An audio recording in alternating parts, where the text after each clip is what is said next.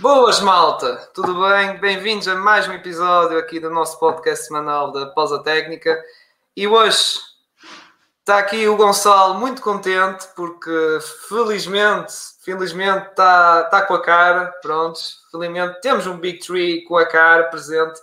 Uh, não é, Marcos? Pá, finalmente, pá, perdeu a vergonha, não é? Na cara. Diz lá. É um first, é um first. É um, é um first, first, first time, é um first. Agora, agora que acabaram as finais, agora, que estamos, a, agora é que estamos aqui a, a, a, fazer o show agora. Pronto, nós estamos todos Círio, antes, antes, que antes que continues, é só para te dizer que eu até vos respondia, mas como eu quero que este podcast seja um podcast limpo e sem qualquer, sem qualquer insulto, vou manter aqui calado, pois pronto. Resolvemos o resto. Hoje temos aqui um convidado especial, pá, uma celebridade do Paquistão, pá, uma...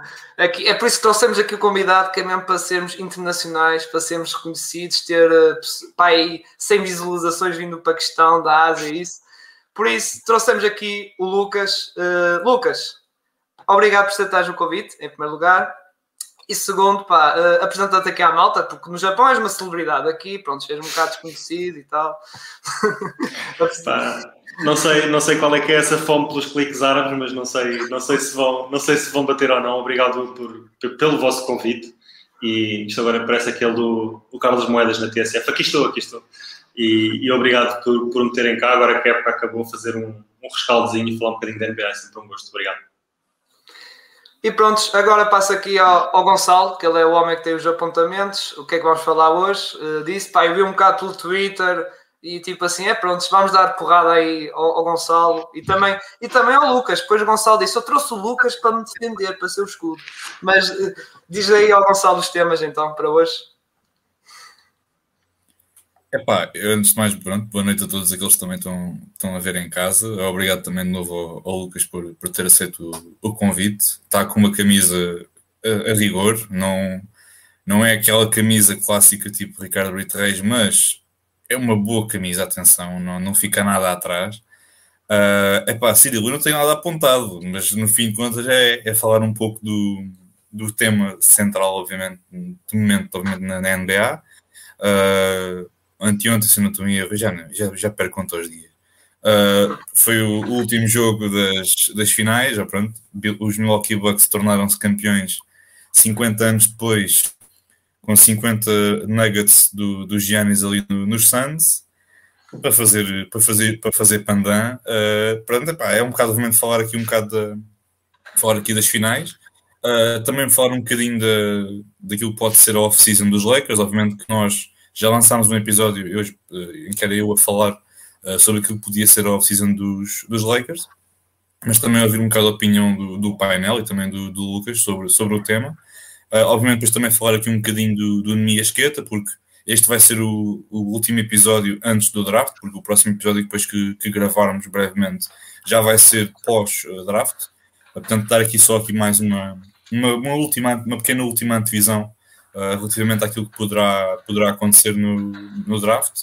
Uh, e depois também aqui falar assim um bocadinho de algumas perguntas também que surgiram dos nossos, dos nossos ouvintes. Uh, que, e pronto, é um pouco, é um pouco isso. Uh, se calhar, em vez de estarmos a começar pela entrada de um dos outros dois últimos temas, se calhar vamos começar já pelo prato principal, porque isto é uma pausa técnica diferente.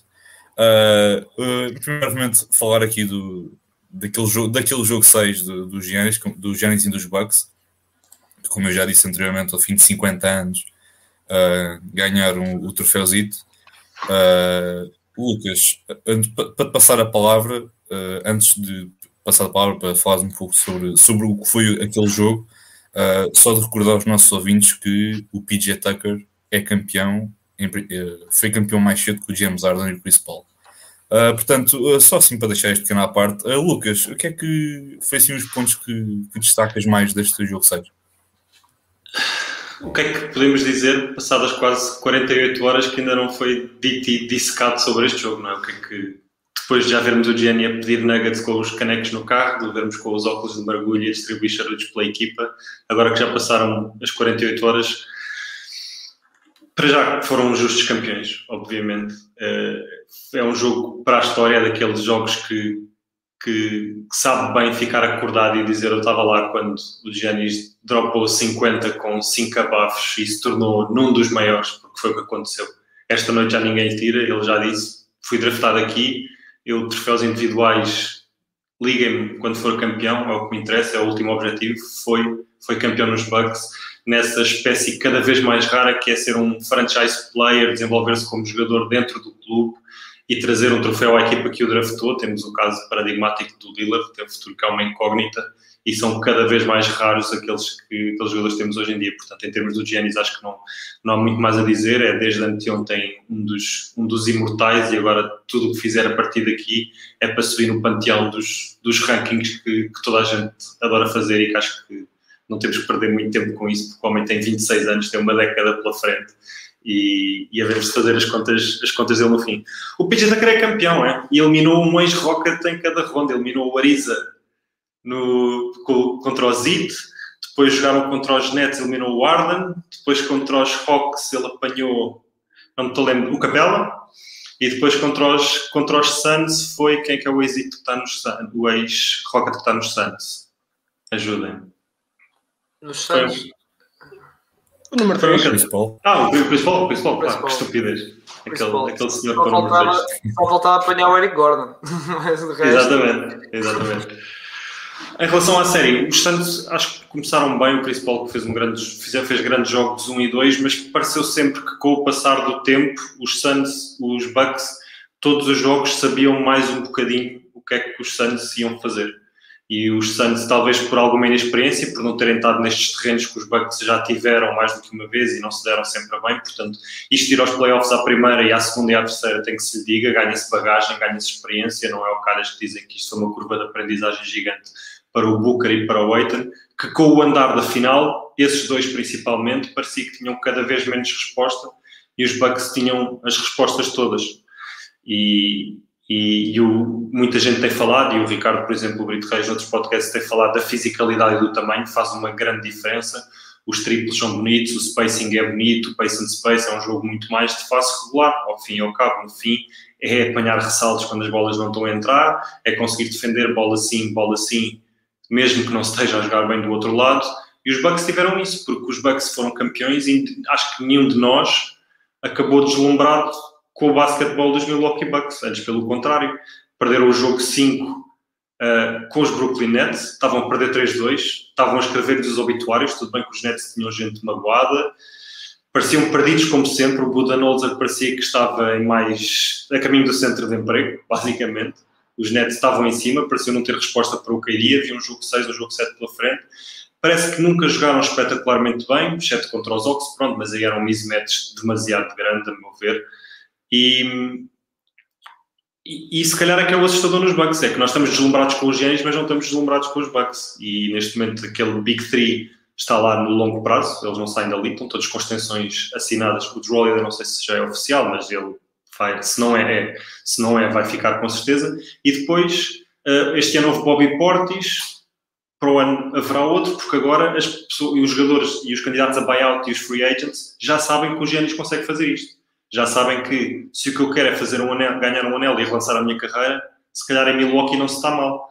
Eles tiveram zero ajuda do, do point guard suplente, do Jeff Teague, antes pelo contrário, tiveram ajuda negativa. Ele, cada vez que entrava em campo, era para sangrarem era mesmo só para o Drew Holiday conseguir respirar fundo duas ou três vezes e voltar lá para dentro. Portanto, os Bucks têm margem para melhorar acho que o, Budenholzer, sendo campeão, ninguém pode apontar grandes críticas. Eu acho que ele teve bem na, teve bem na final, especialmente ao, ao largar o chute para cima do Chris Paul. Eh, eu acho que ele começou a série um bocado a, a querer secar o Booker e a deixar o resto resolverem. Se quiserem, os outros que marquem. E o Chris Paul teve espaço e conseguiu distribuir. E o Aiton recebia, e o Miles Bridges recebia, e o Jay Crowder recebia. E a uma dada altura do jogo 3 e principalmente do jogo 4 para a frente, o, o, o Bud percebeu: não, isto o Drew é Chris Paul a campo inteiro sempre que puder e não há criação. O, o Booker não, não conseguiu, cada vez assistia menos, mesmo potenciais assistências, a distribuição dele uh, desceu cada vez mais e, portanto, não, não sendo uma equipa que, como, sei lá, os Spurs de 2014 que atropelaram aquele Zit no segundo ano, ou os Golden State Warriors do KD, que uma pessoa fica sem dúvida nenhuma que são a melhor equipa do campeonato e que mereceram ser campeões, Uh, isso é bom, porque na NBA significa que há paridade e nós não fazemos ideia quem é que vai ser campeão para o ano que vem.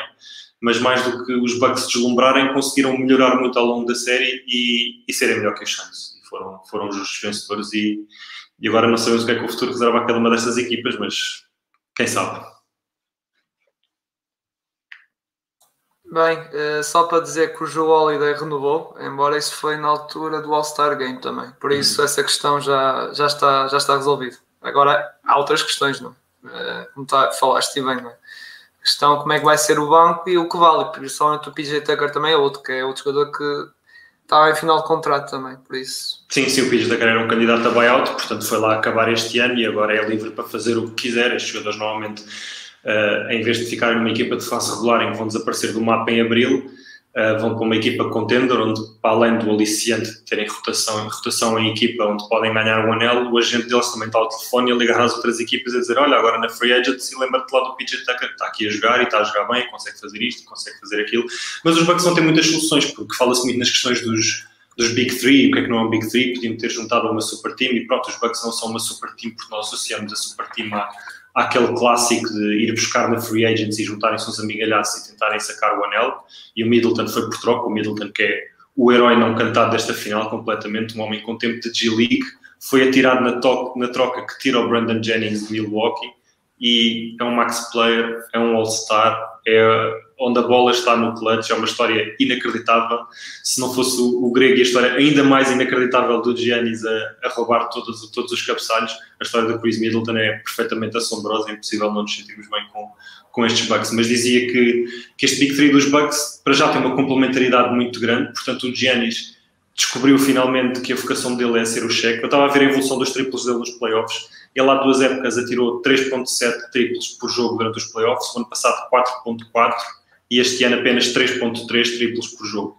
Mas mesmo dentro deste ano, contra o Zit ele tirou 4 triplos por jogo, contra os, os Brooklyn Nets tirou 4.4 triplos por jogo e depois contra os Ox apenas 2 e contra os Suns apenas 2,5. Portanto, percebeu-se também claramente, à medida que a equipa ia precisando mais dele, que ele percebeu o que é que precisava de dar à equipa e o Giannis é, é o Shaq, é o Chamberlain, é quando dizem que, que ele não tem skill e não tem bag, eu ainda não vi nenhum seven footer a fazer o que ele faz. Por isso. E, e o restante Big Three tem esta complementaridade que o Giannis é, é, um, é um jogador interior muito, muito forte. O Middleton joga na asa, pode ter bola nos minutos finais e lança, lança e cria de qualquer lado. E o Drew eh, defende o ponto de ataque de qualquer equipa e consegue conduzir bola. O Drew teve muito mal na, no lançamento e o lançamento dele vai e vem não é sempre bonito de se ver, mas a distribuição está quase sempre certa. Ele teve bastantes jogos, teve bastantes jogos com duplo-duplo, andou nas 8, 9 assistências, não sei quantas é que terá acabado. E depois o principal, é um Big Three que não tira folga na defesa. Nenhum daqueles jogadores, e em playoffs isso vale milhões, tira uma posse de bola defensiva. E eles mesmo que não sejam sempre bons no ataque e não são simultaneamente, raramente são sempre bons no ataque ao mesmo tempo, no jogo que foram fazem 90 pontos os três juntos, mas são sempre muito bons ou excelentes na defesa, e isso nos playoffs é, é um grande, grande fator. É, isto é um bocado como nós falámos nos últimos podcasts, e principalmente eu, quando foi no último que eu referi que estes Bucks, a questão é que eles tinham mais qualidade, lá está, nas duas vertentes do campo. Os Santos são uma equipa, comparado com os Bucks, muito virada para a frente, enquanto os Bucks, ok, temos os Giannis, e depois a questão do modelo de jogo, como falaste bem, houve ali uma correção, houve ali uma correção de jogo, ou seja, o Giannis não lançou tantas vezes três, o Giannis não estava com tanto usage ball, ou seja, posse de bola com ela. Basicamente, ou seja, Giannis, a tua função é esta e não, não percas muito tempo com a bola na mão. Uhum. E foi isso. E depois notou-se nos números, também nos turnovers, isso tudo. E depois, no outro lado, a defender, pá, tinhas uma equipa completa. Eh, é PJ Tucker, se não é PJ Tucker é Portis, se não é Portis, mesmo Brook Lopes no, no, no, pronto, na paint, não é? Pá, e mesmo no perímetro, Drew Holiday, Middleton, que também desenrasca-se muito bem. Ou seja, era uma equipa muito completa uh, atrás e depois à frente. Se bastava haver um jogo assim, muito bom dos Giannis ou do Middleton, que aconteceu, pá, é, é, pronto, ganhavam o jogo. Claro. Porque é como tu falavas, não é? A questão de defensivamente, se acabas o Booker, o CP3 tinha um jogo assim um bocado mal, é que já que aconteceu, perdeu muitas bolas a isso. O jogo, o jogo dos Suns está só se viesse um Cameron Payne ou um Cameron Johnson, que também houve um jogo ou outro que entrou muito bem, ou um Jay Crowder com uma mão quente de triplos para, para salvar aquilo, porque depois a questão como eu disse, o Ainton depende muito do jogo do base, lá está, depende muito se um base ou distribuidor ou que passa-lhe a bola está mal, ele também não vai ter números. Uh, pode ter ressaltos, não é? Mas números, pontos, não vai ter. E isso notou-se claramente. E os Bucks foram aproveitando e conseguiram ganhar os jogos, mesmo jogos que foram ali à negra, principalmente o jogo 5, não é? Que aquela steel do Joe Holiday foi a key moment, foi o momento-chave, que depois deu a origem ao dunk do, do Giannis, não é? E pronto, e basicamente depois deste jogo de Milwaukee, eh, os Suns tinham que fazer um super jogo, basicamente ser melhores que eles foram nestes jogos todos e para ganhar. Eh, foi o que, foi o que eu disse no, no, no último podcast. Se os Bucks roubassem o jogo em casa, em casa dos Suns, não é? O jogo 5, depois era muito complicado, era Bucks em 6. Eh, era muito complicado. Se ganhassem o jogo 5, se calhar ia jogo 7. Era jogo 7. E aí, se calhar, lá está. Jogo 7, tudo pode acontecer. Pá, é, é, é tal coisa. E depois é, é muito nervosismo, é preciso ter uh, ice in the veins, não é? É tal questão. Mas passa agora a bola para o Gonçalo agora. Sim, eu acho que também, antes de passar também a bola aqui ao Marcos, coitado, ainda não consegui um bocadinho hoje. Uh, acho que também o. acho que também o, o momento-chave desta série, acho que foi ali um bocadinho. Já se viu ali um pouco no centro mesmo no jogo 4, ou no jogo 3, se não estou foi mesmo assim, foi assim naquela, naquela altura. Começaste, eu por acaso não vi o jogo, não vi os jogos, obviamente, mas prestei alguma atenção a à, questão dos minutos e comecei a ver, por exemplo, o Portis ou um Pat Connaughton com mais minutos do que o Brook Lopez. O que é que isso significa? O Bulldozer, e muito bem, fez um small ball, mas é, aquilo não é um small ball, aquilo uh, clássico, de uma forma muito clássica, aquilo é, é um 5 inicial em qualquer equipa, porque metes os Giannis a poste, metes o Eitan a defender o, o Giannis, que é o eu, tenho muita pena, eu gosto muito do Eitan, mas aquilo era, era fácil para, o Giannis, o Giannis dava dois passos, afundava, ou fazia um lançamento, ou fazia um floater, ou um mid-range, quando estava ali muito apertado, concretizava. Eu acho que foi isso um bocado a chave do, do jogo, do, do jogo e da, da série, foi esse, esse ajuste tático de colocar os Giannis assim, porque tinha muitas situações em que isso acabava quase sempre em, em, em pontos para, para os Giannis e pontos para os Bucks, era o Giannis no, no, no, meio do, no meio do, à entrada do perímetro, mesmo ali no centro, tinha só o Eitan na frente, o resto estava tudo nos, seu, nos seus postos, todos a defender homem a homem. Tinhas o Eitan no meio do garrafão à espera do Giannis, Epá, e não havia mais. E depois, mesmo quando eles tentavam fazer, fechar o jogo interior e depois o Giannis mandar a bola para fora, mesmo nessas situações, o Giannis acabava sempre ou por ganhar a falta ou por passar para o colega e o colega depois mandava, uh, lançava triplo e acho que nesse aspecto ele teve, teve muito bem, porque o Portis eh, defende muito bem, mas também é um bom 3 é um bom player. PJ Tucker já sabemos como ele é. O Pat Connaughton é um bom uh, jogador para lançar, para lançar do perímetro. Uh, é mais de jogo exterior, obviamente, e acho que os Bucks usaram isso muito bem, apesar do, dos pontos não refletirem, mas acho que usaram isso muito a, a, seu, a seu, favor.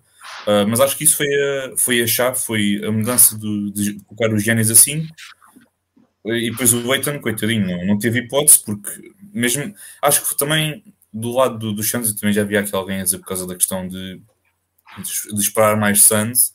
Eu acho que também foi ali um bocadinho, parece não, mas a falta de um Dario Saric, que obviamente depois lesionou-se durante esta, durante esta post-season, que era um jogador que, apesar de não ser um posto, não, não é um posto assumido, obviamente, ele é, joga mais na posição de 4 e pode jogar assim em situações de, de small ball o Sarri dava muita ajuda, dava muita cobertura defensiva nesse sentido no jogo interior. E acho que, como, como já ouvi em vários podcasts, colocar o Frank Kaminsky, é pá, eu, nada contra o Frank da Tank, mas é, é só usar, é só usar. Não, acho que acertaste, acertaste em cheio. De, costuma dizer-se que o futebol americano é um game of inches e o, e o, o basquete playoffs é um jogo de ajustes, completamente. Quando a série está equilibrada, vai fazer diferença o que é que um adversário faz para se moldar ao outro e os Suns no frontcourt não tiveram hipótese de se moldar, porque só tinham um Frank atrás do, do, do Aiton, e o Aiton é um 5 e ponto final, não pode fazer mais nada. O Chris Paul é um 1 e ponto final. O Booker é um 2 que pode fazer de um a espaços, e não estou a falar sequer a atacar, estou a falar a defender, porque o que permite fazer estes ajustes é quando não estamos a sacrificar nada na defesa porque é o que as equipas vão explorar, vão ver, eh, vão fazer o scouting e vão 5 postos de bola atrás do mesmo tipo, se puderem explorar isso. E quando o Aiton só pode ser posto e mais nada, quando o Chris Paul só pode ser um e mais nada, isso não acontece. Do outro lado está o Drew, que de um ou três defende tudo, e um small ball 4 também no post, ele é forte, não lhe vai ganhar grande coisa. O Middleton defende tudo de 1 ao 4. O Janis defende tudo de 1 ao 5. Isto permite uma maleabilidade para os outros dois, dependendo do adversário que for, gigantesca. E, e, é como tu disse, nesta, nesta série o que fazia sentido era pôr o, o Giannis com o Aiton e eles passaram a série completamente empatados a partir do jogo 3, como estavas a dizer, o jogo 4. Quando o Giannis saía, o Monty Williams, pumba, Aiton cá para fora. Quando o Giannis entrava, pumba, Aiton lá para dentro. Porque não tinha como, eles não, têm, eles não tinham tamanho, os ressaltos ofensivos dos Bucks foram um pesadelo para os Suns a série toda.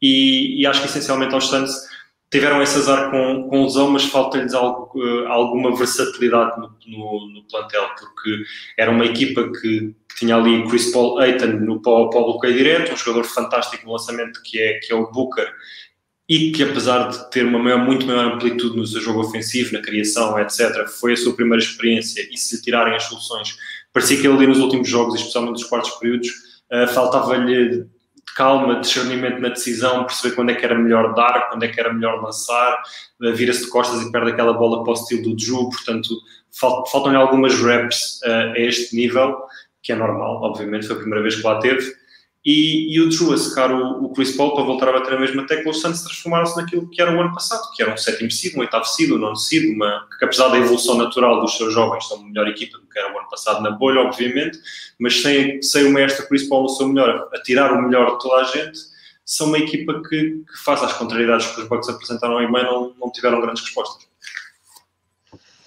Sem dúvida. Uh, e também, aqui passando a bola ao Marcos, antes de passar a bola, só dizer ao Cirilo, e ele pode manter o microfone desligado e só fazer aqui uma reação por, pela câmara. Uh, Cirilo, o Mike Budenholzer vai ser treinador dos Bucks mais um ano, uh, pelo menos. Passando a bola também aqui ao, ao Marcos, sobre a questão, de, obviamente, do Giannis, de recordar às pessoas que o Giannis fez 50 pontos, fez é, para mim das melhores edições de sempre, se não a melhor, honestamente, e ele fez isto com uma perna assim meio lesionada. Uh, Marcos, olhando assim para o percurso do Giannis, desde que entrou na Liga até, até aos dias de hoje, uh, tens ouvido muito esta, este assunto. Uh, achas que ele já chegou ao patamar de, de ser o, o, melhor europeu de sempre? Ou achas que ainda esse, essa vaga pertence ao, Dirk? Primeiro que tudo, dar os parabéns aos Bucks, não é verdade? São, são os campeões deste ano, da NBA. E sobre essa questão dos Giannis, melhor europeu de sempre. É pá, possível. Possível. Possível não, sim. Sim. Dois MVPs, um Defensive Player of the Year, campeão, Finals MVP. Claro que não tirando crédito nenhum ao Dirk, especialmente no anel que ele ganhou contra o Big Three de Miami. Também é um anel, especialmente pelo significado, um anel incrível mas tendo em conta o, o percurso dos Giannis, isto até é curioso porque o Dirk na altura foi draftado pelos Bucks e trocado para, para, para os Mavericks, até é engraçado esta questão, estarmos agora a falar da estrela dos Bucks e o, e o Nowitzki ter sido draftado por eles mesmos. Uh, o percurso dos Giannis da NBA é incrível, Era um, foi um, um miúdo que epá, caiu nos Bucks, assim, não, não, não era o, o monstro que temos hoje em dia, aquele corpo todo, anda aí a fundo em, cima de qualquer jogador. Era um miúdo franzino e houve uma evolução tremenda, parte dele, o jogo dele. Uh, certos treinadores estiveram com ele, nomeadamente o Jason Kidd foi quem tirou. Quem, não, não dizendo tirou o melhor dele, porque ele foi, foi MVP com, com o Bud, se não me engano, as duas vezes. Mas foi ele que começou esta, esta evolução dos Giannis para o jogador que ele é hoje. E hoje temos os Giannis duas vezes MVP, Defensive Player of the Year, campeão. Assim, se, se ainda havia dúvidas que era a carreira da Hall of Fame, depois da, das finais, acabou. O Giannis está. É uma lock para o Hall of Fame. O Giannis Antetokounmpo é uma lock para o Hall of Fame. Sem, sem sombra de dúvida. E, e, já, e, já tem, e já podem pôr a camisola dele lá em cima, uh, a camisola dele e, já, e, e, outra coisa, pá, responder ao Gonçalo há pouco, agora estive a preparar. Eu sempre sonhei, antes do play-in, sempre sonhei com isto, pá, sempre sonhei, sempre. Eu nunca tive ódio deste homem, eu sempre acreditei, pá, neste momento, sempre acreditei. Todas as Podem ver, podem ver os vídeos todos, o nosso podcast todos. Eu sempre sonhei com esta imagem, eu sempre disse. Fogo, pá, podeis ver à vontade, pá, fogo. E até podem recortar. Para, podem para recortar. quem está para quem está a ouvir o, o, o podcast pelas plataformas de, de podcasts, o Ciro partilhou aqui uma imagem que é a imagem do ano, que é o Mike Bulldozer com o, com, o- com o de campeão. caneco. Portanto, é só para ter esta imagem visual de que Mas- aquele senhor é, é campeão. Portanto, era- É, eu nunca duvidei, nunca duvidei, já- nunca duvidei. Já tinha, já da- tinha sido como adjunta. Atenção. Eu nunca, eu, nunca, eu nunca duvidei, nunca duvidei. Esqueçam e para o ano, para o ano se calhar vai Back ser to uma back, ameaça. back to back. Back to back, cuidado. Back to Back back. to back. Cuidado, Mas pronto. próximo tripit do Walking Dead. Agora, eh, eu queria comentar a questão do melhor europeu. Pá, para já, sim, mas é tal coisa. Eu vou dizer sim porque ele vai fazer números. Vai estar eh, não sei quantas reps, vai ser candidato para MVP, ou seja, estamos a fazer. eh, Pronto, ele tem 26 anos. E ah, se acabasse agora, agora, agora, ainda era discutível, dizia que sim, mas era discutível. Mas eh, não vai acabar agora, lá está, e ele vai ter mais All-Stars, mais, vai ter mais currículo, se calhar mais um anel ou outro, não é? E por isso está a caminhar para isso. E depois, daqui a uns anitos, nitos, se calhar meia dúzia, vai ser a discussão de donzitos. Vai precisar, se Sim, calhar, sim, um, um donzitos ali, se calhar coisa. Mas isso é como eu digo, depende muito da equipe. Isto é, é muito a cena. Se o Dirk não tivesse aquele anel, eh, não houvesse aquele título, ou seja, em 2011, que até acho que foi o, o ano do blockout, acho eu. Foi, foi, foi, foi. Foi ou seja, se não houvesse mesmo nada, nada, nada, se calhar falávamos de um Tony Parker ser melhor europeu. provavelmente. A questão é essa. É, provavelmente falávamos, não estou a dizer era, mas. Assim, O Dirk já tinha ido às finais. Já tinha, já tinha sido a figura dos Mavericks em 2006 nas finais. Sim, só que a questão, o Parker foi a Não ganhou, figura nas finais de Sim. 2007. Ele foi Sim, o. Parker tem um final MVP. Deram-lhe esse final- finals, MVP, não percebo muito bem porquê. Por acaso estive a ver os números há pouco tempo e foi um bocado só para, para variar, porque o Duncan tem melhores números, mas pronto, deram esse ao Parker. Ah, o Duncan, é- já tens muitos, espera aí, toma lá. Tentar, Mas falarem- pá, falarem- do Parker. Parker. Falarem do Parker antes de falar do Pau Gasol, deixem-me começar aqui a polir a minha costela dos Lakers. Atenção, Sim, sim, sim. duas, Ou seja, pratas, mas- duas pratas olímpicas, europeus, mundiais, duas vezes campeão. Sim, a questão é que eu estou a falar sentido da NBA, no carreira internacional, pronto. A cena é que era discutível, estás a ver? Se não houvesse 2011, era muito discutível. Agora é o Dirk, que é o principal pilar. Mas está lá o Gianni, já está tipo, já, já está Vai lá. Vai Já está lá. para, para mim já é, porque já tem dois MVPs que os outros não têm, um Defensive Player of the Year, portanto tem uma sim. dimensão que o Dirk nunca teve. Se quisermos fugir de europeu e passarmos para não americano, temos o, o Aki, Ah, que ah, é duas vezes campeão, duas vezes Finals MVP, MVP, Defensive Player of the Year também, aliás, MVP, Finals MVP e Defensive Player of the Year é uma lista de três. É uma lista de três neste momento. É Michael, Hakim e Giannis, mais ninguém tem os três. Uhum. E, mas acho que sim, acho que o Gianni Sim, vai sim. ser, vai, vai pendurá-las como o melhor não americano sem grande dificuldade. Olha, aqui o homem, pá, dizia que os Bucks foi das equipas que mais prejuízo deu-me deu nas apostas. Sempre apostei neles e falharam, pá. Pá, é assim, pá. acontece. Falta de pontaria, ninguém ganhou mais que eles nos playoffs. Falta, falta, falta de pontaria, pá, falta de pontaria, pá. Tu, pá, tinhas, tu apostaste no mau momento do, do treinador, pá. Tu apostaste foi no mau momento do treinador. pá. O truque era apostar nos Eu Bucks quando eles para- jogavam em casa, nos playoffs. É um bocado isso. Eu só, eu- eu só, só, só aqui para, para responder ao, ao Camus Cacher, é pá, é assim, eu, é para que eu saiba, fui eu e o, e o Charles Barkley que fomos das únicas pessoas que eu saiba que apostaram Bucks em 6, portanto era só para manter esta registado, portanto, se precisarem de alguma dica, ou, se precisarem de alguma dica, ou vão ter comigo ou vão ter com, com o Barkley, que ele é que percebe da cena, o Barkley nas não tanto porque ele...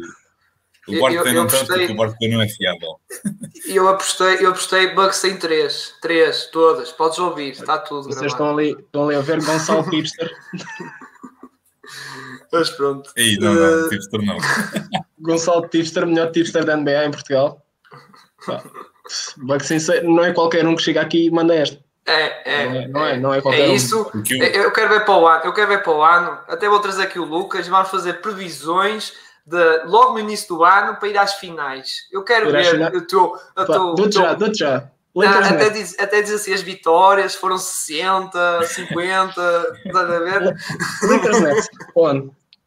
Ele fazer um, um gráfico Excel, tudo, Excel, vitórias, derrotas, depois sequência de play-ins, playoffs, tudo ali.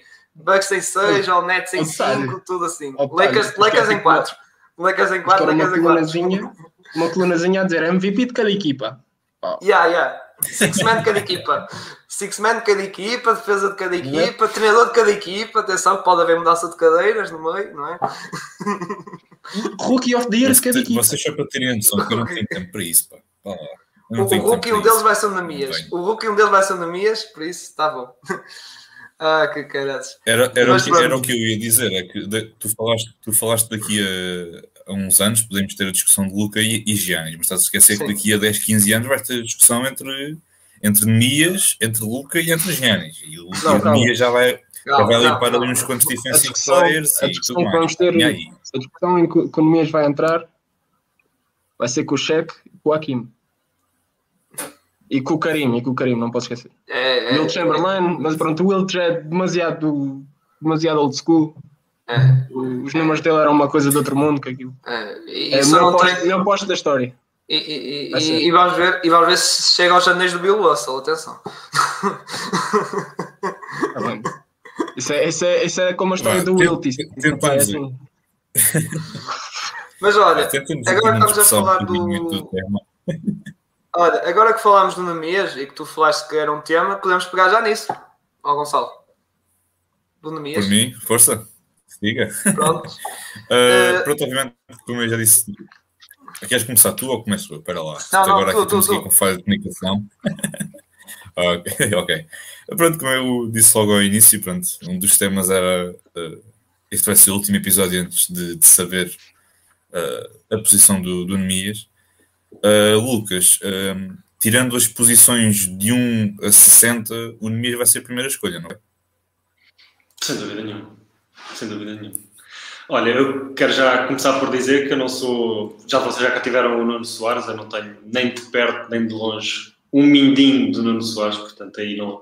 Esta parte não vão aprender grande coisa comigo, informe, sei o que se anda a falar, sei o que se anda, o que se anda a passar, tenho acompanhado o processo todo do Nemias, não tenho nenhuma inside information para partilhar convosco, sei o que, o que temos sabido é que no Combine eh, ou melhor, a carreira universitária dele acaba com mais uma excelente época, se calhar fazer um bocado de retrospectiva, acabou com mais uma excelente época pelo, pelos Aggies em Utah State, foi o melhor ano de sempre, uma coisa boa que ele teve desde o ano em que se candidatou ao draft e depois se retirou, portanto há, dois, há duas épocas desportivas atrás, foi que houve uma melhoria significativa no jogo dele, tanto na defesa como na distribuição de jogo, porque ele era a referência dos Utah State, portanto era tinha tinha dois contra um inúmeras vezes contra ele. O basquetebol universitário ainda é um jogo de dar a bola dentro, dar a bola dentro, e ele conseguiu melhorar muito no passe, portanto é um jogador bastante inteligente, mais, mais polido no capítulo do passe do que a maioria dos saltitões que, que vemos entrar com 19 anos. O facto de ele ter 22 anos não é apelativo no topo do draft, que apostam sempre em potencial, mas ele também não está a jogar para aí. O facto de ele ser mais velho e já com Uh, com algumas valências que um bom departamento de scout possa ver que pode potenciar para um rolo específico numa equipa, isso pode ser bom para ele. E depois começou a ir aos combines, teve as entrevistas, está nos workouts individuais e o feedback é sempre positivo. No combine temos de poucas pessoas, passaram a ser algumas para depois serem mais do que algumas a dizer que estão agradavelmente surpreendidos com ele. O primeiro scrimmage no 5 para 5 uh, chamou a atenção de muita gente, ele faz um, faz um duplo-duplo e acho que foi o melhor big man em campo.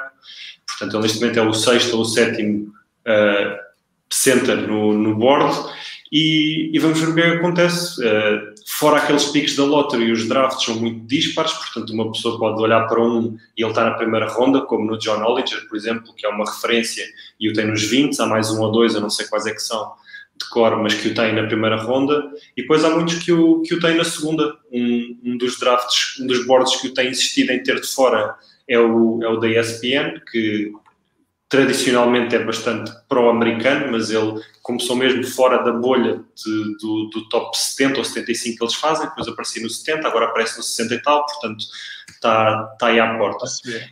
E, e depois sabemos que, que há equipas que foram ver a Utah, como é o caso dos Toronto Raptors. Uh, hoje teve um workout com Charlotte, depois tem com os Lakers, depois tem com os OKC Thunder, que tem muitas piques, portanto. Um, eu acho que ele vai ser draftado. Eu acho que os Toronto Raptors têm duas piques consecutivas na posição 46 e na 47. Eu acho que é muito difícil ele cair mais do que isso. Pode acontecer, mas acho que é muito difícil cair mais do que isso. Uh, mas mesmo que caia, mesmo que se dê aqui um cenário que neste momento parece improvável, que é o dele não ser draftado, ele passado um ou dois dias vai ser convidado para, para um roster de, de, Summer League de uma das equipas começa dia 8 em Las Vegas. Ele dia 8 vai estar em Las Vegas com uma jersey da NBA a jogar por alguém. Isso é certo e sabido. Não, não, tem, como, não tem como não acontecer. Vão querer vê-lo, vão querer jogar e, portanto, depois tem, tem a carreira toda pela frente. Eu ouvi o bolo ao ar do, com o Ricardo e com o Diniz na segunda-feira, em que o Ricardo falava bem de, do que é que queremos para. Acho que até era o Diniz estranho ele falar bem, mas de vez em quando acontece. ele falava de será que preferimos ali para uma equipa boa, onde vai só abanar a toalha e bater palmas, ou para uma equipa má, onde vai ter minutos, como no Standard, por exemplo. Depois depende de tudo o que ele fizer com a carreira. Não via como aos olhos nenhum ele começar a ser draftado na segunda ronda, fazer um contrato two-way, passar tempo na G-League, passar tempo no roster principal ele tem tempo, ele ainda não parou de melhorar, ele não vai ser um jogador de impacto no primeiro dia, nem é isso que temos de esperar dele. Acho que era muito bom ele ir para uma, para uma equipa que, que tenha um bom programa de desenvolvimento de jogadores, e, e novamente são os Raptors que vêm à cabeça de toda a gente, porque desde Siakam, a Powell, a Boucher, eles parece que, Fred Van Vliet, eles parece que é obrigatório eles irem à, à G-League mostrarem que são bons para depois chegarem à NBA e serem ainda melhores. Uh, as economias têm, têm muito boas probabilidades de, de vir a ser realisticamente um, um bom backup big na, na, NBA. Mas é preciso muita sorte onde é que se cai, é preciso muita sorte em quem é que vai trabalhar com ele. Uh, a oportunidade é, é, tudo neste momento, mas, mas, acho que estamos todos otimistas. Olha, Lucas, aproveitando e responda aqui a esta questão daqui do João Elvas que deixou. Se o Namias fosse americano, ou seja, começasse muito cedo a jogar nos Estados Unidos, tu achas que era capaz de ser draftado em cima, ou seja, o tal, hum, pronto, a tal cena de ah, ele é português, certa desconfiança para os europeus. Uh, acreditas nisso? Uh, que, que haja esse tipo de, Neste, neste caso, não acredito. Primeiro, um abraço ao Elas, que é um grande amigo meu e está aqui, está aqui no live e decidiu intervir, ainda bem para ele. Mas, mas em relação a isso, acho que não. Acho que o preconceito existe quando o jogador está mesmo overseas, quando eram os Milicic da vida, quando era o Don Cic, quando eles estão mesmo do lado de lá e eles não viram. O Nemias neste, começou a carreira universitária lá, portanto, competiu sempre contra os pares americanos, como o Marco Gasol tinha feito, por exemplo, e acho que isso não joga contra ele. Eu acho que as coisas que ele tem que jogam contra ele é o facto de ter jogado numa conferência menos conhecida, portanto, isso implica menos jogos em National TV, portanto, se ele não for ao, ao March Madness no final do ano, pouca gente fora daquela região o vê, os Utah State não são uma equipa nacional no panorama do, do basquetebol universitário, e depois o facto de ser júnior. Os scouts são obcecados pelo potencial, obcecados por encontrar o próximo diamante em bruto, o próximo Giannis, o que seja, quando às vezes o que faz falta é encontrar juniors e seniors que, que sabem cumprir um rolo e às vezes sai um Draymond Green. Portanto, eu acho que o que, ele, o que ele tem mais a jogar contra ele para não estar tão alto é, uma, idade, porque as pessoas gostam do, do, potencial no draft, porque tem a capacidade de ter o jogador uh, num custo baixo de cap e trancado durante algum tempo, portanto tem tempo para polir esse diamante que estão a ver ou que acham que estão a ver, e o facto de ter estado numa conferência menos, menos conhecida. Acho que a nacionalidade aqui conta pouco. Sim, sim, porque temos casos, por exemplo, do Kuzma, Donovan Mitchell, que foram jogadores que foram draftados mais tarde, porque mais tarde, ou seja, décimo tal, porquê? Porque eram jogadores que tinham idade mais, ou seja, não eram tão novinhos, era mais. Sim, sim. Eh, pronto. O Damian, o, Damian, Lillard era junior, jogava em Weber State, que era uma faculdade que ninguém sabia onde é que era. Ele saiu da, do high school para a faculdade sem bolsas nenhumas e, portanto, teve que fazer um ano, teve que fazer dois anos, teve que fazer três anos e mesmo assim diziam mais, porque ele está em Weber State e era uma conferência que só joga contra Marrecos e saiu em sexto só. Se fizéssemos o draft, não sei de qual quem é que lá estava, mas devido que não fosse primeiro ou segundo. Sim, sim, sim. Mas já essas questões. Davis foi a primeira pick desse draft. AD. Desculpa? O Anthony Davis acho que foi a primeira pick do draft do Lillard. Então, acho que foi. Primeiro não seria, foi. mas segundo foi, era foi, boa. Foi, foi porque o, o AD até foi. Sim, foi convocado até para a seleção na altura que. Mas quem, quem ganhou o PFD é o, é o Lillard desse ano, atenção. Não, foi o É AD. Foi o AD, não, foi o AD. certeza. Deve ter sido. Mas pronto, aí, aí está. O, ele jogava numa conferência menos conhecida, sai em sexto. Um freshman de Kentucky que jogava com o AD, por ser de Kentucky, por jogar com o AD e por verem no fim de semana todos os dias, foi escolhido em segundo, que foi o Michael Kidd Gilchrist. E, Acho que esse e- não fez a e agora, e agora até posso dar outro exemplo muito, muito recente, o Zion, não é? Zion, RJ Barrett, Cam Reddish, não é? Esse trio, yeah, esse trio Epá, ficaram, mas acho que foram todos, foram todos top Epá, mas 15, acho eu. Mas isso aí eu já, Foi, isso aí foi, já top discordo. 10. Foi top 10. Eu isso Não, aí, eu isso aí já sempre. Onde tu jogas Não, não, sim, mas não é isso. Eu estou a dizer, estou a dizer mais no sentido de, pronto, obviamente que escolheram o Kid Gilchrist porque era companheiro do, do AD, que viram jogar e viram ali alguma coisa, mas que na verdade ele é, é tão bom como eu, eh, cadeira de rodas. Vira mal. Uh, sim. Uh, mas é pá, tipo, acho que a questão de, no, como o Sil agora falou, de, de Zion, RJ Barrett e Reddish, é pá, eu acho que naqueles três há qualidade. Poderemos debater se há mais qualidade num ou no outro. Eu portanto, tenho uma opinião um bocado diferente de da do Cyril e da do Marcos relativamente ao, ao Zion, por exemplo.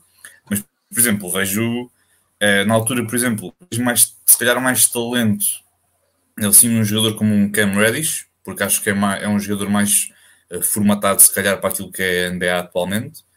E que também consigo ver um RJ Barrett também a ter eh, muito sucesso na, NBA, mas há, uma série de situações que ele precisa melhorar. Eh, acho que ele ainda é muito inconsistente, só aparece assim muito em, em, em espaços, porque ora tem jogos em que pode fazer ali pelo menos 20 pontos, como depois pode lançar muito mal no jogo a seguir. Portanto, é um jogador ainda muito, de certo modo, inconstante. E, e sobre o Zion, eu já disse o que tinha a dizer sobre o Zion, não, não, não prevejo assim um, um grande futuro como, outros, como outras pessoas o preveem, porque é pá, Mas, Há, mas muita, há, imagina, muita coisa, há, muita, há muita coisa a, con- a consertar. Embora o RJ Barrett eu gostei da evolução que ele teve. Prontos, também teve com o Tom Thibodeau, era imperativo ele melhorar a nível defensivo, coisa que Exato. é, o que isso, é, esquece. isso é outra coisa, outra coisa que acontece bastante com os rookies é a situação para onde eles vão.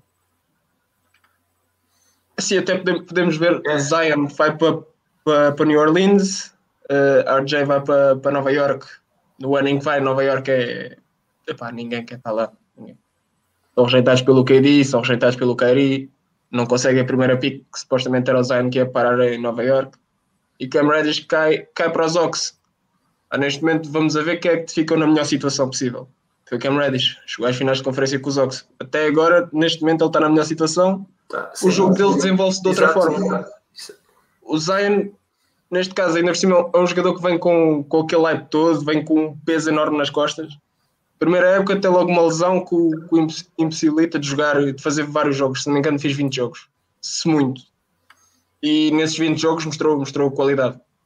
Segundo ano é All-Star. No Zion. O RJ teve uma evolução incrível do primeiro ano nos Knicks para o segundo. Os próprios Knicks em questão tiveram uma evolução incrível nestes dois anos. Os Ox, a mesma coisa. A primeira época do Cam Reddish não é, não é nada do, outro mundo, não é nada de especial. Era, um- por acaso, até era um jogador que eu, que eu até apreciava bastante em Duke, até fiquei um bocado decepcionado, de certa forma, pela primeira época dele. Agora, esta segunda época, podemos dizer que foi uma evolução incrível, da noite para o dia. Também, também lá está, também contou com, com o facto do, dos Ox despedirem o Lloyd Pierce meterem o Nate McMillan. São, são estes fatores que também fazem com que, com que um jogador se desenvolva, especialmente estes rookies que não, lá está, mais jovens, têm outro tipo de, de experiências na, na, na- nas universidades, chegam à NBA de uma realidade completamente diferente. É, é mais complicado e, e isto é, pesa sempre na carreira deles. Sim, sim. E, e a questão é que depois depende da situação. Lá está, o Zion chegou lá, teve a lesão, eh, depois agora houve uma. Teve o Vanguard e aquilo, pronto, não Sim. resultou bem. eh, Veio os jogadores, o Bledsoe, o Adams, não resultou bem agora. Fala-se outra vez que pode haver uma revolução naquela equipa, pode ser o Lonzo, pode ser o Jorge Duarte, querem fazer se calhar trocas pelo Bledsoe, ou seja, aquilo para o ano se calhar vai ser a mesma coisa nos Pelicans, porque é não está ali ambiente muito saudável. Sim, saudável no literalmente- sentido de sólido, é isso que eu quero dizer, sólido. O, o que epá, calhou numa casa a arder. Literalmente foi isto. Uhum, Uma, epá, teoricamente aquela equipa parecia, parecia incrível. uhum. Ah, parece que chegaram aos Lakers, é assim, damos o AD, mas queremos o Lonzo, Brandon Ingram, Brandon Ingram que até é All-Star naquele ano, depois da troca do Sim, AD. sim, sim. Josh Hart vem com potencial, se não me engano, 4 piques. Se não, se não me engano, foi isto. Sim, troca- foi- acho que é 5, há uma que é swap, acho eu, qualquer, merda, qualquer coisa assim. Isto, isto parece incrível. E depois ainda lhes cai o Zion em cima, é pá, aquilo parecia uma cena, parecia uma coisa do outro mundo. Tipo, Sim. é só, só talento, só talento Sim, daquela é, é como eu digo, e é a questão de volta outra vez do Luca, isto dos MVPs, da melhor carreira, às vezes depende da team success. Ou seja, se não Exato. houver equipa sucesso, esquece. Se estiveres ali, pá, por muito que sejas bom, lá está, posso dar um exemplo, exemplo, de um Darren Fox, por que exemplo. também, e acho que também depende, e acho que também depende do treinador, do treinador que, que encontres. Sim, sim, tudo, Sim, tudo, sim, sim. Barrett tudo, em- tudo, várias front office, tudo, tudo. Como o Marcos, como o Marcos estava a dizer bem, o Barrett encontrou nesta segunda época o Tom, o Tom Thibodeau e viu-se a diferença no seu jogo. O, o, o Cam Reddish, na segunda, nesta, nesta última época, até ao, até à- ao despedimento do Lloyd Pierce, não estava se calhar eh, algo de muito vistoso, mas quando foi a troca de treinador, viu-se imediatamente a sua mudança e ele até assumiu um pouco mais ali o jogo de vez em quando, quando até mesmo o treino não estava, não estava em campo. Uh, e pá, pois o, Zion encontrou sempre ali, eh, já era um jogador muito formatado para aquilo que, ele, que é o seu jogo ofensivo. Quando, vais, quando ficas com um treinador que se calhar defensivamente não é tão bom como, como se espera, é pá, obviamente que pronto, não, não dá. Pronto, vais continuar a desenvolver um, um jogador que já é bom naquela situação. E nesse aspecto acho que, foi- acho que é um bocado isso, depende sempre do contexto que encontras e também do treinador que encontras que depois quer, quer desenvolver. Uhum. Uh, Mas, mas agora, pronto, isto dava, dava muito pano para manga. Dava Sim, sim. Entramos no podcast. É, é, isso aí é outro tema podcast. Agora, agora é que vou tomar um bocado as rédeas, porque agora é que são elas aqui para o menino Gonçalo. Quer falar aqui dos Lakers. E eh, primeiro vou passar aqui a palavra ao defensor, ao advogado de defesa, digamos, aqui do Gonçalo que trouxe Lucas. Lucas, eh, o que é que tu achas que vai acontecer nesta season dos Lakers? Eh, Nesta off-season, desculpa. O que é que prevês de mudanças? Schroeder, Kuzma, Drummond, THT, que é o Tucker. O que é que tu achas que vai ali haver? O que, o que está acontecendo na dos Lakers é o que acontece sempre, que é não haver calma. E não estou a falar sequer necessariamente do front office dos Lakers, estou a falar, os Lakers é um franchise que dá cliques, o LeBron é um jogador que dá cliques e portanto entramos na época em que um dia é o Lillard, no outro dia é o Westbrook, no outro dia é o Chris Paul e portanto se queremos falar com, tenho um grupo de WhatsApp dos Lakers e já é o, é o Patty Mills num dia, é o não sei quem no outro, todos os dias alguém vai para os Lakers, os Lakers vão ter o 15 All-Stars no- na NBA, na, no plantel a dada altura. Para falar dos Lakers, acho que é preciso perceber o que é que se passou este ano, em primeiro lugar, para perceber o que é que correu mal e para tentar melhorar. E, e a primeira coisa que eu me lembro desta época dos Lakers começa quase com o título da Bubble, que foi o pouco tempo de turnaround que houve para esta época. Que tudo bem, foi igual para todas as equipas da Bubble, umas mais que outras que chegaram mais longe, mas isso custou alguma coisa. E, mas, mas a época começou, o LeBron achava que a época ia começar em janeiro, depois ia começar em dezembro, e, e os Lakers até ao, ao Aquiles do AD dar de si, portanto aquilo não foi uma ruptura, mas foi, chamaram-lhe calvo, portanto uma qualquer coisa no gênio que o fez perder metade da época praticamente, portanto até ali ao início de fevereiro os Lakers tinham o melhor registro. Quando ele se lesiona, os Jazz estavam com menos uma derrota, nós estávamos tipo 18-6 e eles 18-5. E os Lakers estavam completamente a passear, estavam, parecia que não estavam a esforçar muito, estavam com aquela atitude de back-to-back champs, de back de champ, defending champions. Nós sabemos perfeitamente o que é que estamos aqui a fazer, estavam tranquilos, cada jogador sabia o que é que tinha que fazer, portanto não estávamos a puxar com o AD assim, que é uma coisa que eu acho bem durante a fase regular, para não massacrar este corpo de cristal que ele tem. O Marc Gasol estava a abrir, tínhamos o Errol a sair do banco, a jogar bloqueio direto com o Dennis Schroeder na segunda unidade, estava a correr bem, os jogadores sabiam qual é era o seu role, não estávamos a pedir mais ao KCP, que é meter triplos e defender, não estávamos a pedir mais ao Kuzma, que é defender, e ele tem melhorado na defesa, e ser um bom cutter e meter o triplo de vez em quando, não é pôr-lhe a bola nas mãos e pedir-lhe para fazer alguma coisa, que ali se parece o Bambi numa pista de gelo, não sabe mesmo o que é que há de fazer à bola, não há hipótese. E, e depois a época foi por água abaixo, muito simplesmente. O, o AD magoou-se, o LeBron magoou-se a seguir e os jogadores começaram a precisar de fazer coisas para, para o que não são pagos. Há bocado falávamos do que é, que é a situação de cada jogador, o rolo que tem, os ajustes que se faz numa rotação de playoffs. De repente, uh, pedia-se ao Dennis Schroeder que fosse um primeiro base que marcasse 25 pontos por jogo e fizesse 8 assistências. Ele não é isso. Começámos a precisar de 15 pontos do THT Sage do banco. Ele não é isso o Caruso, em vez de ser aquele agente do caos que entra para sacar um estilo, um abafo, ir buscar a luz de bola, meter a tripleta de vez em quando, teve que assumir funções de base verdadeira. Ele não é isso. O Errol teve que jogar lá em baixo, o Gasol foi-lhe pedido mais minutos. Portanto, foi tudo errado. Toda a gente teve que fazer coisas para as quais não estavam preparadas. E, e quando os playoffs chegaram, o LeBron não me pareceu a 100%, talvez 90%. O Anthony Davis, acho que não há dúvidas nenhumas que não estava a 100%. Portanto, o, e foram eliminados por uma equipa melhor. Ponto final os Suns, os Suns na, na maneira, pela maneira como chegaram aos playoffs e pelo basquete que apresentaram nos dois meses antes, porque isto que se chegou em dezembro, em janeiro e em fevereiro antes do All-Star, então não interessa para nada, foram, era uma equipa muito melhor que os Lakers. Portanto, perdemos, estávamos em má forma física, tivemos uma época com muitas lesões, a época passada na bubble tinha sido cumprida, saímos e bem. Agora é perceber o que é que, o que, é que vai acontecer aqui para a frente. E a primeira coisa que temos de perceber com os Lakers é que não temos muitas hipóteses porque o salary cap este ano foi 109 milhões de dólares e nós, eu estava aqui a ver, nós para o ano temos um, dois, temos seis jogadores sob contrato, que é o LeBron, o AD, o KCP, Kuzma, o Marc Gasol e quem é o sexto? O Waldeng. É o, último, é o último ano que lhe estamos a pagar ainda. Temos seis jogadores sob contrato. Só que só estes seis jogadores custam 102 milhões de dólares dos 110 ou 111 que vão estar alocados para o ano. Portanto, mesmo que nós deixássemos o THT sair, o Caruso sair, o Dennis Schroeder sair, o Errol rejeitar a player option, porque ele tem uma player option, se deixarmos o Drummond ir embora, se ficarmos com estes seis jogadores, nós temos 7 milhões de dólares para oferecer a free agency.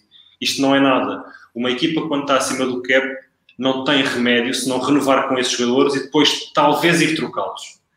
Portanto, eu acho que a ordem número um de trabalhos é renovar com Caruso, renovar com o THT, é margem de progressão, renovar com o Dennis Schroeder, ou para ficar com ele, ou para fazer uma sign and trade, perceber o que é que o Trace Harrell quer fazer à player option dele. Se ele não quiser, se ele rejeitar, eu não fico muito chateado, porque voltamos a ganhar a mid-level exception, que é um contrato de valor de 10 milhões de dólares, que mesmo estando acima do cap, podemos oferecer a alguém. Eu acho que o Trace Harrell é uma pedra fundamental precisamos de pensar este frontcourt muito a sério, porque a entrada do Drummond como agente buyout veio rebentar uma, algo que já não estava famoso, portanto nós vemos que o Mark Gasol se queixava um bocado da rotação, o Trezero acha que é um jogador de 20-10 que pode ser titular e depois não sabe defender a própria sombra, e, e em relação ao Drummond não, não vou bater mais no ceguinho, porque também é outro podcast. O Drummond disse, sou muito claro, deixem-no ir, deixem-no ir, deixem-no ir ser feliz quando ele quiser, para a China, para, quando ele quiser. E, e portanto, acho que é uma resposta chata, mas não é ir ao Chris Paul, não é ir ao Westbrook, não é ir ao Dame Lillard.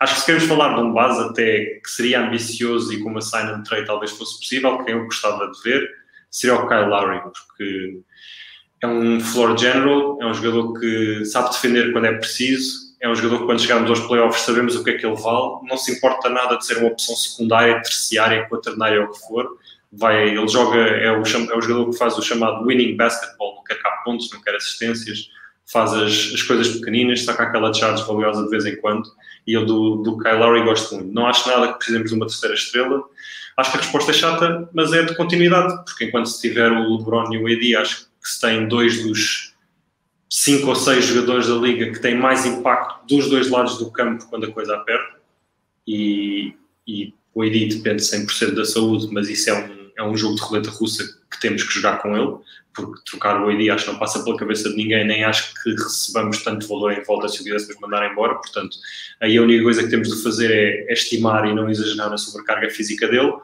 E o LeBron, enquanto, enquanto continuar a ser este alien, que, que nós achamos que ele não está em grande forma e depois a box score diz 27-7-7 todas as noites, uh, é, é, por ele também que passa o jogo. Portanto, a resposta chata é, é, é um projeto de continuidade, é, é renovar com esta gente toda e depois talvez possa haver trocas, como trocámos o Danny Green pelo, pelo Dennis Schroeder no ano passado. Possa haver uma coisa ou outra cirúrgica. Mas, mas para já acho que não é arrebentar tudo, tentar ir a um grande free agent, acho que não. Acho que é apostar na continuidade, perceber bem o que é que, o que, é que aconteceu de mal, resolver a rotação de front-court, porque se aí não vai ser um 5, precisamos ter um 5 para a fase regular e o Marc Gasol não dá para mais de 10 minutos e o Errol e o Drummond não são suficientes. E agora, vou pegar até numa das questões que nos deixaram e vou pegar e vou dar até ao Gonçalo para responder, depois também ao Lucas, depois se quiseres também a seguir podes responder.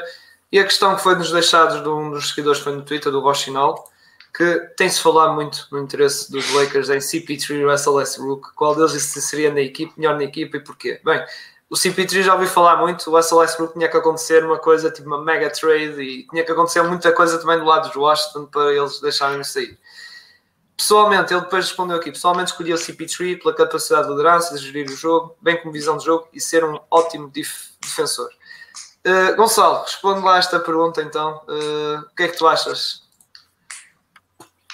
É assim, sobre a questão do, por exemplo, desta, desta última parte do Chris Paul ser um bom defensor, é pá, pronto, acho que é debatível porque acho que ele consegue ser um bom defesa uh, quando quer e pronto, não é ser sempre um bom defesa. Acho que ele defende bem, mas acho que não é o jogador que defende está sempre constantemente a defender e a, já foi ótimo, já foi ótimo, mas é, é difícil ter 1,80m, 36 anos na NBA a defender bem. Exatamente, exatamente. portanto acho que ele é pá, não, por favor, não. Não fales do cão, pá, não fales do cão. Uh...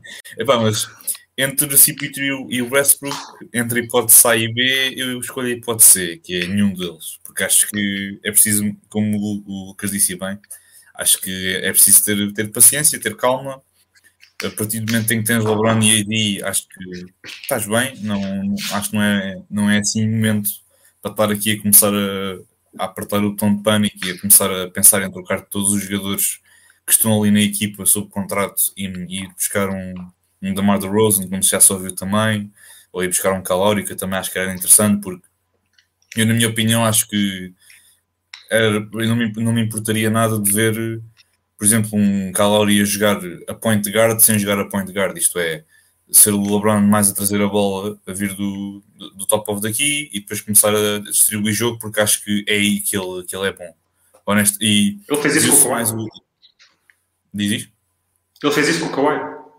Exatamente, exatamente. E pá, eu, eu acho que isso era, era, era excelente porque epá, o LeBron gera o jogo como ninguém. Melhor do que ele, se calhar, só o Chris Paul, mas quer dizer, o LeBron é um jogador muito completo e, nessa, e acho que na temporada em que eles foram campeões verificou-se muito aquilo que, é, que era a influência do LeBron no jogo dos Lakers para, para o bom, para o bom e para o mal, obviamente, mas via-se muito o LeBron.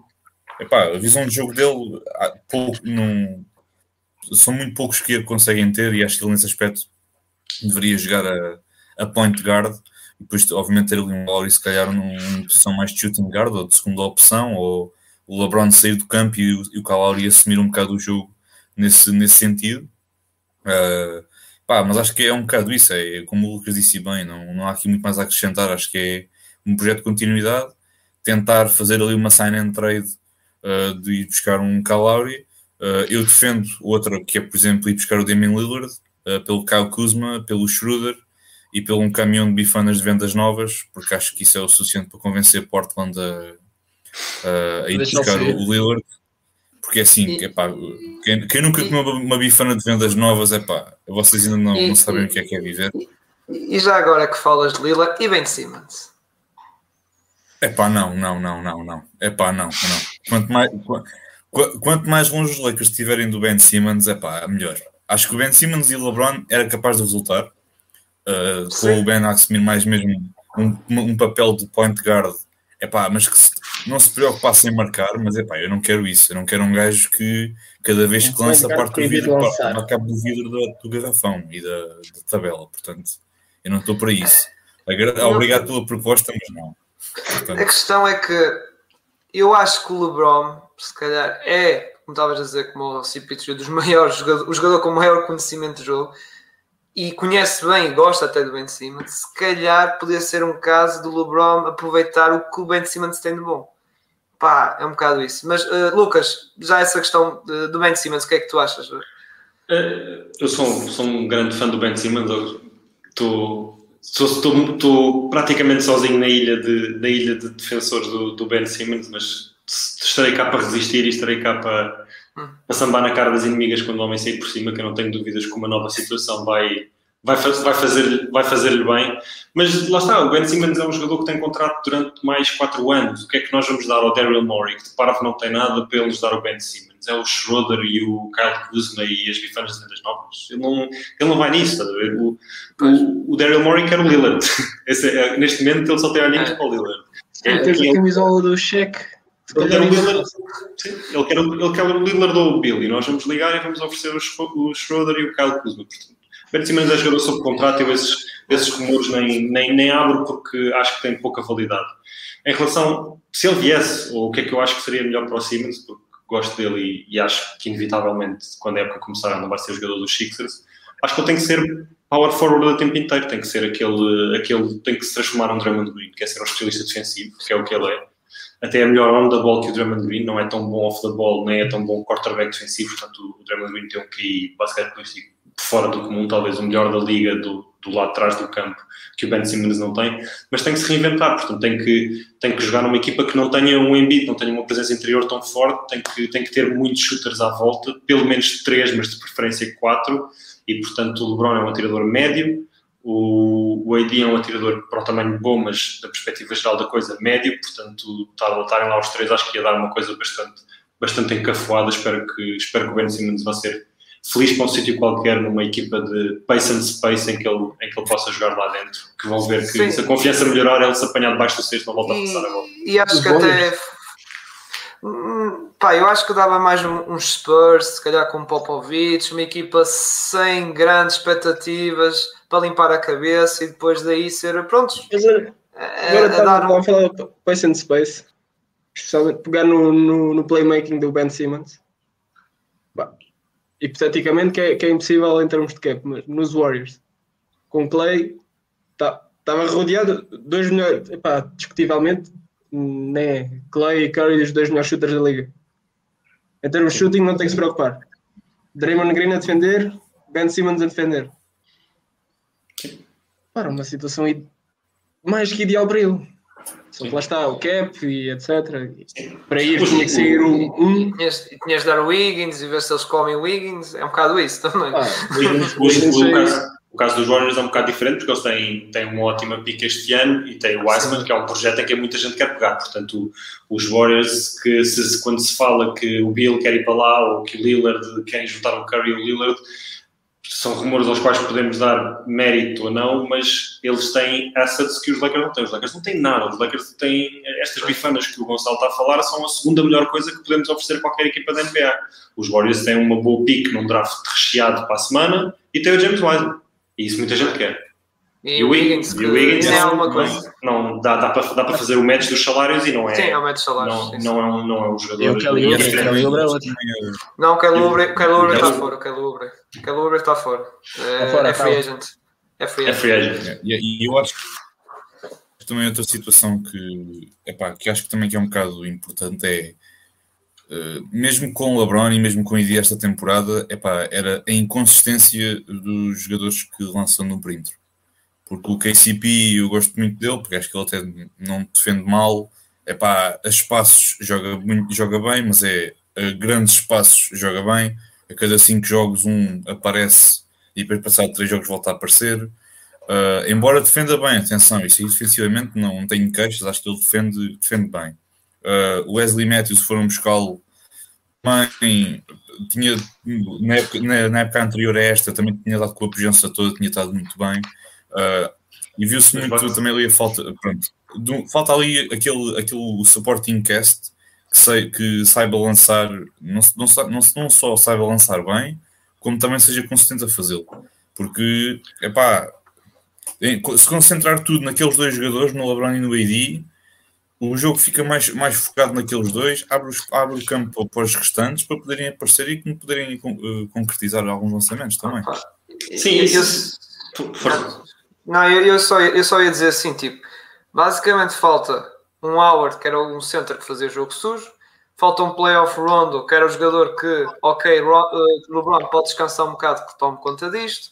Era um KCP da Bubble, que havia jogos que às vezes marcava quase tudo, não é? Era um bocado isso, não é? É, voltamos, volta- voltamos à questão de ter, ter os jogadores que têm um rolo bem definido e saberem o que é que há para fazer. Portanto, o LeBron e o Adi estavam saudáveis, o Kuzma tinha que cortar e defender, o Caruso tinha que entrar e criar ali um bocado de caos, o Rondo tinha que fazer descansar o LeBron e ser ali o cérebro da equipa, ter uma, consistente distribuição quando era preciso, o Howard para dar porrada ao maior jogador dos outros e apanhar os saltos ofensivos e sacar umas faltas. Isso tudo estava muito bem definido e isso é o que faz falta. Em relação à questão do lançamento, é óbvio que com o LeBron e com o AD há muita gente aberta e qualquer jogador, qualquer adepto dos Lakers farta-se de ganhar cabelos brancos a ver os Lakers a jogar e a ver triplistas abertos a mandar tijolos. Mas isso é o que é? Isso é na fase regular e é de outubro a abril, estás a ver? Os Bucks tinham um especialista de 3, que era o Brian Forbes, não sabe defender, não calçou. Foi DNP as finais todas, apesar de ter começado os playoffs a jogar, estás a ver? Os Bucks foram uma equipa de triplos abaixo da média, eles lançaram 6 em 27 no jogo decisivo. O que é que isso interessou? O Pat não meteu um ponto. O que é que isso interessou? No final do dia é, é defesa, são ressaltos e os jogadores saberem o que é que estão em campo a fazer. Portanto, voltando full circle à, à, situação dos Lakers, sim, ter triplistas é bom. Nós tivemos o Ben McLemore este ano, por exemplo, mas se chegássemos aos playoffs, o Ben McLemore não, não ia calçar, porque o que é preciso, porque normalmente os triplistas baratos, os 3 não têm a parte de D, quando são baratos, só têm a parte do 3. E depois chega só ao playoff e, e não se calça. É preciso identificar bem, o, identificar bem os reforços, que vão ter que ser baratos. Se o Harold declinar a player option que tem, nós voltamos a ter a mid-level exception, portanto dá-nos ali 10 milhões para gastar em alguém. A mini mid-level, que este ano foi 3.6 milhões que gastámos no Wes Matthews, o Wes Matthews é free agent, portanto acho que voltamos a ter essa, essa exception. É, é, é, identificar bem os reforços. Voltamos a ter uma posição relativamente boa no draft, se não me engano, somos 22 segundos, portanto, pode-se arranjar alguém interessante. Eu preferia olhar para júniores e seniors, alguém já mais bem preparado, com um rolo bem definido e que fizesse falta para, para irmos buscar. E não temos muitas opções, mas, mas temos opções. Acho que a cartada da terceira superstar e depois estar rodeado de contratos mínimos com a saúde precária do AD e com a idade cada vez mais avançada, apesar de não parecer do LeBron, é fazer um all-in que tem tudo para não dar certo. Especialmente quando a terceira estrela que estamos a falar são jogadores que também já estão do lado errado dos 30. Os Lillards, os CP3, os Westbrooks, nisso, nisso não all-in. O que pode acontecer é uma situação igual a dos Nets. As três estrelas. Sim, E- os Nets, sim os, Nets, os Nets tinham uma situação particular que tinham muito talento retido em casa e fizeram borrada, na minha opinião, em, em mandar o Jared Allen. Acho que podiam ter batido o pé e não, e não mandado embora, mas pronto, acabou por ir. Mas de qualquer maneira já, já tinham um Joe Harris que tem three fora de série e um bocadinho de D, tinha o Dinwiddie sob contrato, portanto eles, eles tinham talento nos primeiros contratos da NBA que estavam muito baratos ainda, que lhes permitiu ir buscar free agents e depois então renovar com eles e a fatura ficar mais cara. É, é uma, uma situação um bocado, um bocado diferente. Mas, Sim. vimos, o- vimos, Sim, o resultado, sim. vimos, o, mas vimos o resultado que deu quando se faz all-in em três estrelas e depois a saúde não bate. Sim, E a acho saúde que esta- não bate e, e assim, tiveste agora, por exemplo, o Blake, agora falando dos Nets assim, o Blake, pá, o gajo fez uma época acima do que qualquer, qualquer outro esperava, especialmente nos playoffs. Teve bem. Epá, é, um bocado, é um bocado, desculpa, oh, oh, Marcos, foi um bocado como o do White Tower, que depois na Bubble apareceu, quando era preciso para lixar, o, lixar a vida ao, ao Jokic, Não quando ninguém dizer que- dava nada por ele. Foi, foi brilhante do Blake, porque o, o brilhante do Blake já lá vai, mas fez o que era preciso e agora esta off-season é free agent e ele não se vai contentar com 2 milhões dos Nets. Não, Não vai. Não, estes jogadores, de estes jogadores de buyout vão, é como eu estava a dizer, vão, vão para, para relançar as carreiras e, Eu, o Jeff Green foi outro. Por exemplo, o Jeff Green foi outro e os Nets não estão tapados cap space por causa dos três. Vai ser, também vai ser uma equipa interessante para, para ver mexidas. É isso. Olha, Maltinha, já passámos mais de uma hora, eh, mas entretanto tenho aqui uma última pergunta para, que nos deixaram e está, está ali agora vou passar aqui ao Marcos, porque por acaso Eu vi, eu vi a pergunta. pergunta. Eh, o que acharam do novo filme de Space Jam? Marcos, nota rápida. Epá, assim, sobre o Sim, Space Jam. Sobre o Space Jam. Foi um filme para crianças, meu. Então, eu vi Sem spoilers, spoilers, pode dar. Para- Não, não vou dar spoiler nenhum, vou só dizer que epá, vi bastante discussão sobre o Space Jam e porque era o LeBron e não o Michael Jordan e o Skip Bayless que lhe pagam 32 milhões para falar sobre um, um filme de crianças na televisão. Epá, epá, não, é um filme para crianças. Pá, ou, ou para quem viu o primeiro Space Jam e quer ter uma experiência diferente, mas com o mesmo tema. Não é, não é, não é, não é um Oscar, não é um filme digno de um Oscar. Se vamos criticar um filme para crianças hoje em dia, é isso que estamos a fazer. Eu vi o Skip Bayless a dizer que mais uma vez o LeBron perdeu para o Michael Jordan, é para um filme de crianças. É pá, isso- Não isso tenho é mais nada problema. apontado. É um filme para crianças. Aconselho a verem. É- É sobre basquete. Envolve a maior estrela de basquete na atualidade, o LeBron James. Pá, se quiserem ver o primeiro, vejam o primeiro. Envolve a maior estrela da altura, que era o Michael Jordan. Podes. Uh, Estás queres contar às pessoas como é, como é que foste ver o, o filme e com quem e de que forma é que essa pessoa reagiu a ir ver o filme? É, não vamos entrar por aí. Não, não vamos Não, entrar não, por aí. não, sei, foi, foi com a minha namorada, foi, foi de arrasto. Ela não queria e eu assim, pá, mas. Mas Não é olha, olha, a minha opinião rápida, vou dizer assim, não sei, Lucas, viste o filme já agora? Não sei. Não, pronto. Não. Uma, uma, uma coisa rápida que eu vi também, aquilo foi um filme da Warner. Pá, não foi Space Jam, foi Warner. Aquilo, Marcos, deves ter notado, aquilo foi muito easter eggs. Se calhar foi o filme com mais easter eggs, que é tipo mais Exato, cenas a mostrar, cenas que tipo publicidade autêntica da Warner, o produto da Warner, pronto, é a questão é não essa, só. não é? Não só. E não só, e não só, não, é? não vamos alongar mais, porque senão estamos já. Tem LeBron. Sim, é tudo, tudo ali à volta. E pronto, e o LeBron, só quer dizer uma coisa: o LeBron, pá, é melhor ator dentro de campo de um basquetebol do que for. Só tenho isso a dizer. Isso. É é melhor ator dentro É de um campo de basquetebol a fazer aquelas cenas dos flops e isso do que, do que ali que é ali algo forçado, não sei o quê. Ainda bem, ele mostra-se dedicado, mas não, não dá, pá. É melhor, és melhor É. ator no campo de basquetebol. Isto é, isto é daquelas coisas, pá. Isto é, é um filme para crianças, não. não... Sim, sim. Eu nem vou entrar por aí, pá. Não vou entrar por aí por esse argumento porque não vale a pena. Não vale a pena. Não há muito para argumentar, meu. É, só, é um filme Yeah, yeah, yeah. para uma certa idade e não vou estar a discutir um filme. Pá, Yeah, gostei de ver, yeah. gostei, pá. Não- pronto, não- não, nada- não, nada não a é, não, é uma perca, não é uma perca total de tempo, mas Não, não, não. não é são, com grandes são duas horas bem expectativas. passadas. Duas Sim, horas bem é- passadas. É, não é uma- é isto que eu tenho a dizer. Sim, sim, mas não é para ir com grandes expectativas. Pronto. Não, isso também Bem, não. bem, vamos dar por encerrado então. Uh, Lucas, vou dar-te a oportunidade para dizer as últimas palavras antes de nós, o Victory, despedirmos.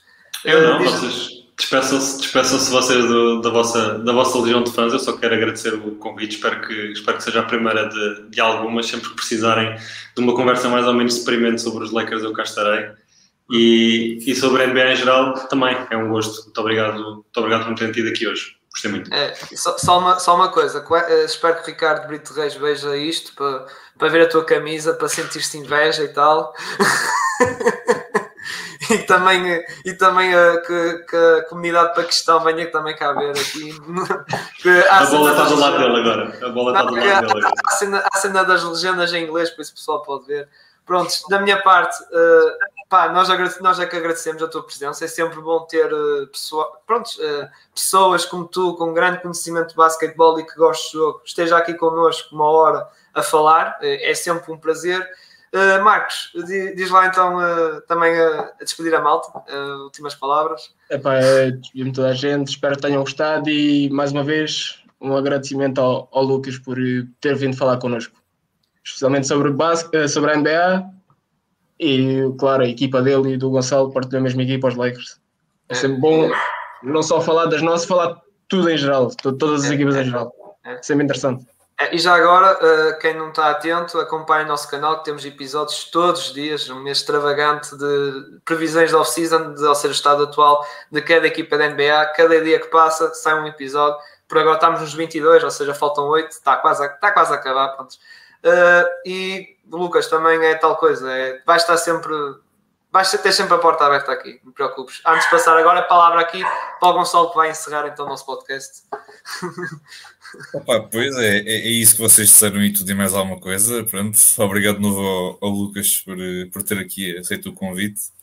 A porta não está aberta, a porta está completamente escancarada. Alguém mandou ao chão e está, é, é bar aberto. Estão, estão à vontade para aparecerem aqui sempre que, que quiserem. Ah, obrigado a todos também por terem ouvido este, este mais um episódio aqui do, desta rapaziada.